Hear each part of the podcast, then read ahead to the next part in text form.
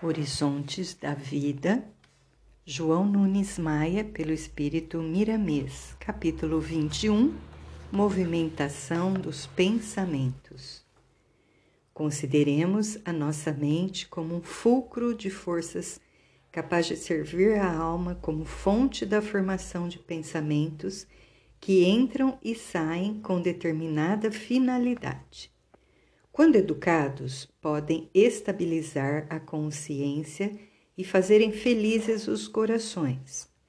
Quando em desequilíbrio, criam na mente distúrbios inexplicáveis, porque em cada criatura se modificam as reações dos impulsos inferiores. O pensamento ainda é mistério para os homens, se não para muitos espíritos desencarnados.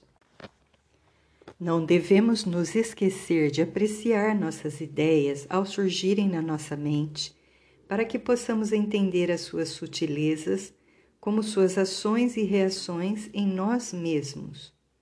Somos o que pensamos, comemos o que pensamos, bebemos o que pensamos, respiramos o que pensamos. E por essa linha de conduta podemos apreciar as outras sequências de ideias. De tua mente tanto saem pensamentos revestidos pelos teus sentimentos, como entram na engrenagem do teu ser pensamentos exteriores capazes de te inspirar com as vibrações com que foram criados.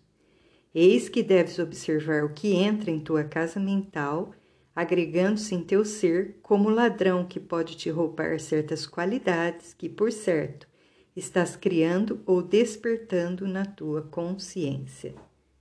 Os pensamentos de fora podem desarticular a tua paz, que vem te causando caro, vem te custando caro para ser estabilizada.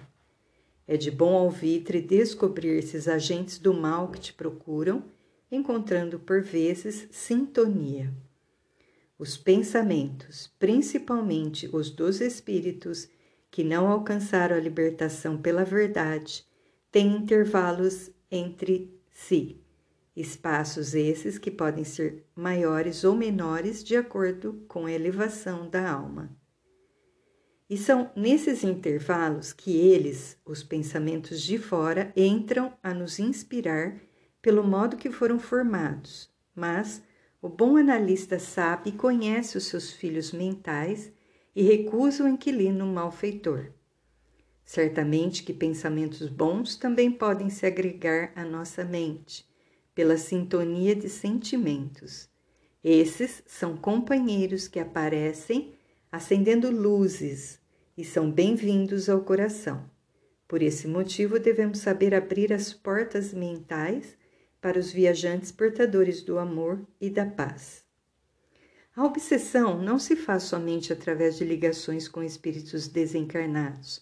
Pode acontecer por pensamentos formas que viajam pelos espaços à procura de ambientes adequados.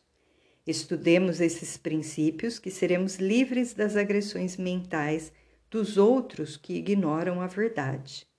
O nosso dever é sedimentar virtudes que nos elevam, firmando na nossa mente a harmonia com Jesus para que possamos encontrar a felicidade, porque ela não se encontra à distância, nem em outros mundos. A sua verdadeira fonte está dentro da alma, à nossa espera, sendo a porta o Cristo, e a chave está em nossas mãos. O querer e a maturidade espiritual criam o fenômeno que se chama glória da alma, ensejo dado por Deus a todas as almas, suas filhas do coração. Os pensamentos que entram e saem de nossas mentes se alojam no lugar em que se encontram afinidade e aí permanecem por tempo indeterminado. Os mentores espirituais, pelos nossos esforços, costumam usar desses pensamentos inquilinos em transformação de acordo com as necessidades que a natureza requer para o bem geral. No entanto, precisam do esforço de quem padece a invasão dessas ideias exteriores. Poder-se-ia avaliar quantos pensamentos formas existem dentro das almas em lutas pela terra? É como se o céu da consciência fosse invadido pelas aves mentais dos outros, como igualmente as nossas estivessem voando em outras áreas que correspondem às nossas vibrações. São trocas que por vezes não compensam. Comecemos a educar nossos sentimentos, que a ajuda virá para nós de todos os lados, limpando e fazendo limpeza no nosso mundo interno para que a verdade se apoie no centro da nossa vida, nos libertando de todas as paixões inferiores, assimilando a vida na pauta da vida maior. O mundo se encontra povoado pelos pensamentos formas, cada um com as suas vibrações específicas, correspondendo aos sentimentos pelos quais foram criados e se ajustando nas mentes com as quais sintonizam. Vejamos o cuidado que devemos ter nos impulsos que surgem a todo momento na nossa mente.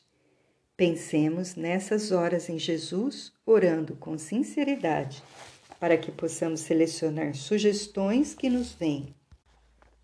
O educar e instruir da doutrina dos Espíritos é no sentido de abrirmos as portas mentais, deixando sair pensamentos nobres e fechando-as quando eles não são filhos do Evangelho de Jesus.